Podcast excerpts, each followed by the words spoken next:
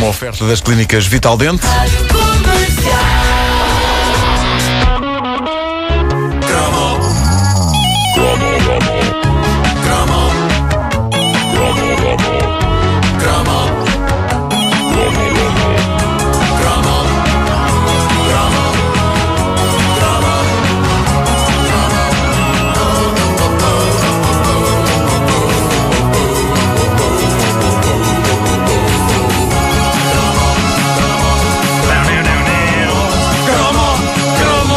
Daqui a uma hora a mais. Na pasta, o que é feito disto é impossível não incluirmos uma das experiências mais bizarras que a indústria das bebidas deitou cá para fora na década de 80. Bizarra, mas importante para o crescimento de um jovem. Caprizone, porque- Caprizone. Essa também de falar. Mas eh, esta, esta era menos saudável do que o Capricone. Eh, a brincar, a brincar, isto constituiu para muitos o seu primeiro contacto com aquilo que hoje faz deles uns gordos infames de meia idade. Obrigado. Eh, a cerveja. A cerveja, falo, como muitos já devem ter adivinhado, do Green Sands. Simples ou com limão, Green Sands apetece. Green Sands, a forma diferente de ser e de beber. Green Sands.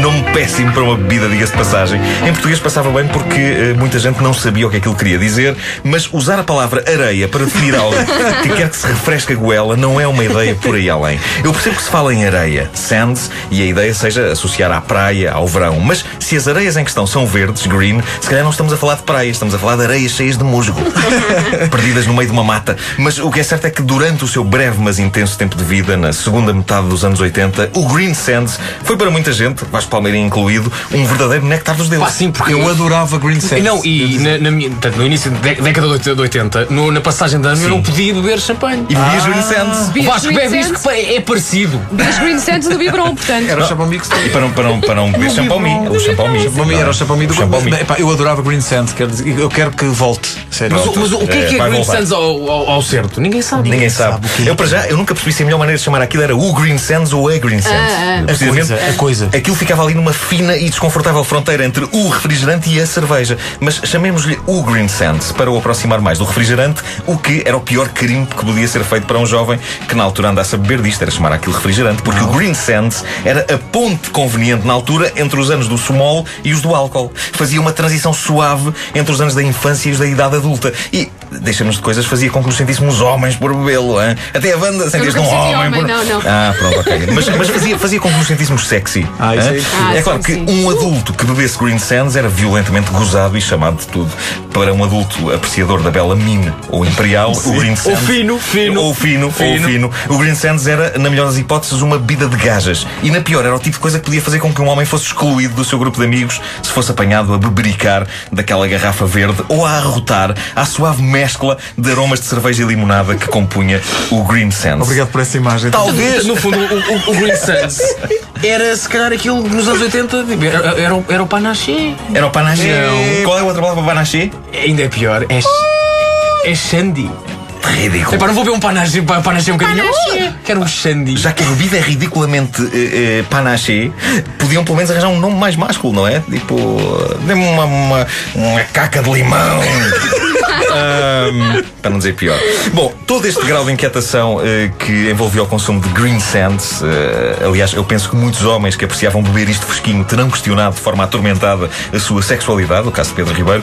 Toda esta inquietação é capaz de ter contribuído, contribuído para que esta bebida incontornável dos anos 80 tenha tido uma passagem breve, muito fugaz pelas vidas dos portugueses, saindo de circulação antes da década chegar ao fim. O povo português é sempre desconfiado de tudo o que é novo e eu lembro-me de sentir que eh, a chegada do Green Sands ao mercado nacional, sim senhor, aquilo foi saudado com algum entusiasmo por parte de muita gente, mas com um certo espírito. É um monstro! Peguemos nos nossos paus em chamas e vamos queimá-lo!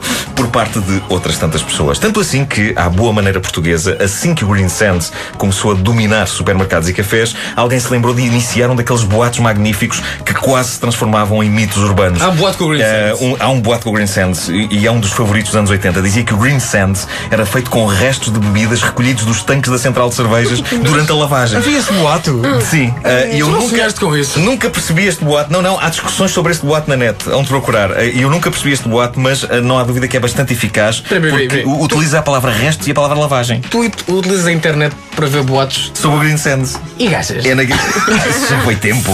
Já foi tempo. Já está muito visto. Ah, ahm, o- o- Eu- o que, isto remete logo para uma mixórdia. O facto de haver restos e lavagem dos tanques remete para uma mixórdia que, com um bocadinho de sorte, até só na Zola lá tinha pelo meio. Outro boato célebre dos anos 80 em Portugal tem a ver com o aparecimento dos primeiros restaurantes de hambúrgueres. Quem nunca ouviu o célebre. Atenção que aquilo é feito com minhocas. É, sim, sim. É, um clássico, clássico, é um clássico. clássico. O que é certo é que o Green Sands, a bebida que rapazes imberbes bebiam para impressionar miúdas e que as miúdas bebiam eh, porque eram Não, miúdas. agora eu lembro que nessa altura tinha buço, era por isso. Ah, pois. O que é certo é que aquilo deixou saudades em muitos filhos dos anos 80. Penso que ainda existem algumas partes do mundo, partes que ficam se calhar um bocadinho fora de mão, como a Indonésia ou Trinidad e Tobago. a sério. E há Green Sands lá.